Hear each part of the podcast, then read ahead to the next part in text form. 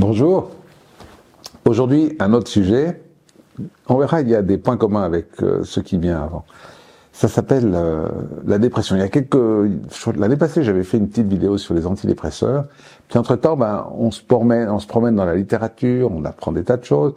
Et en fait, il semblerait qu'il y ait une petite révolution par rapport à la dépression. Pas quant à la maladie, qu'on comprend toujours pas, mais par rapport au traitement de cette maladie.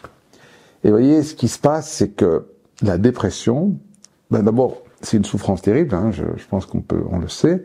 C'est une espèce de, j'appelle ça, j'ose appeler ça une, un appel au secours de l'âme euh, qui, qui ne sait plus où on est. Parce que finalement, c'est vrai qu'au fond, il y a une espèce de telle fatigue quand on est, on arrive à la dépression, euh, qui est due à notre pression dans notre travail, nos mises en doute, euh, du mobbing, euh, de l'agression, des, mésamours des autres ou de nous-mêmes. Enfin, c'est toute une série de phénomènes très très courants qui vont nous amener à, à tomber. Et ce qui se passe, c'est qu'on est un peu à ce moment-là comme des papillons épinglés. On est, on est cloué au sol. On n'a plus la capacité de voler. Et comment soigner cette, cette absence de capacité qu'on a, vu qu'on est prisonnier d'une souffrance intense, alors il y a des éléments qui pourraient, qu'on aimerait imaginer, qui enlèveraient cette épingle. Après, comme toujours, l'envie de voler, il n'y a pas de médicament. Mais au fond, si on a déjà quelque chose qui nous aide, une bouée de sauvetage, un plâtre, un élément qui pourrait juste nous soulager dans notre douleur, bah, ça serait fantastique. Alors pendant longtemps, on a cru. On veut encore un peu croire que les antidépresseurs étaient une molécule intéressante. Parce qu'on est parti dans une hypothèse qui était la dépression, c'est un problème d'activité d'un neurotransmetteur qui est la sérotonine.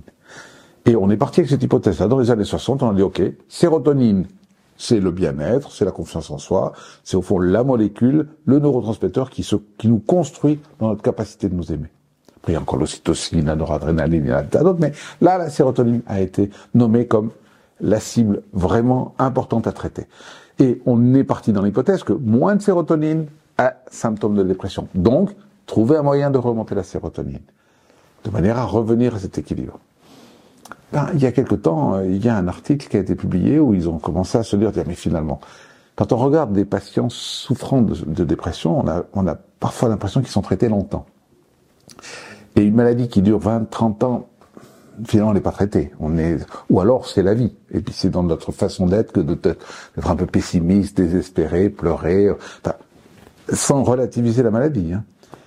Et l'hypothèse sérotonine, elle est en train de tomber. En fait, finalement, ça paraît d'être le cas. C'est pas la sérotonine qui, qui, qui baisse. On a plein de patients qui ont des sérotonines tout à fait normales quand on les mesure et qui sont diagnostiqués dépressifs. Donc, il y a autre chose.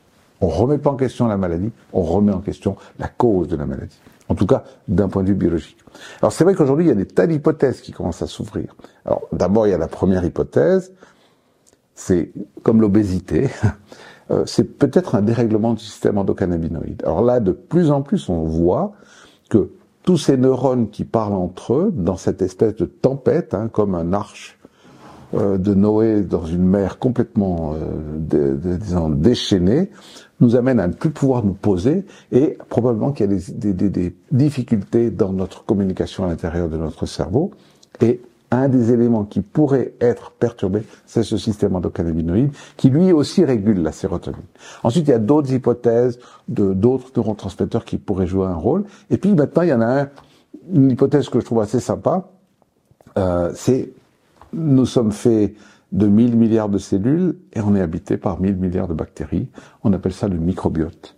Et le microbiote, c'est des quantités astronomiques de bactéries qui se promènent dans notre corps, dans notre intestin, et qui joueraient un rôle sur notre état d'esprit, sur notre fonction cérébrale, sur comment on vit.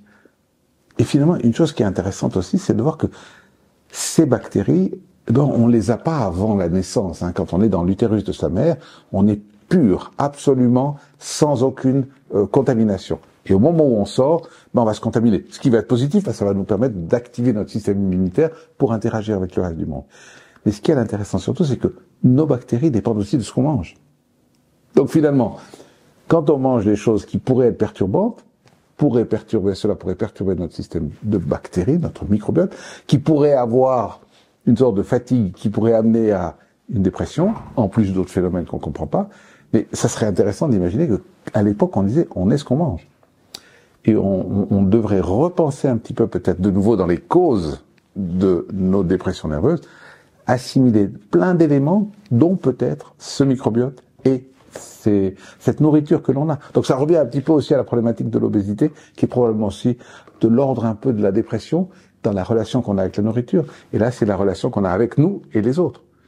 Voilà, il y, a, il y a vraiment de quoi réfléchir, je crois. Bonne semaine.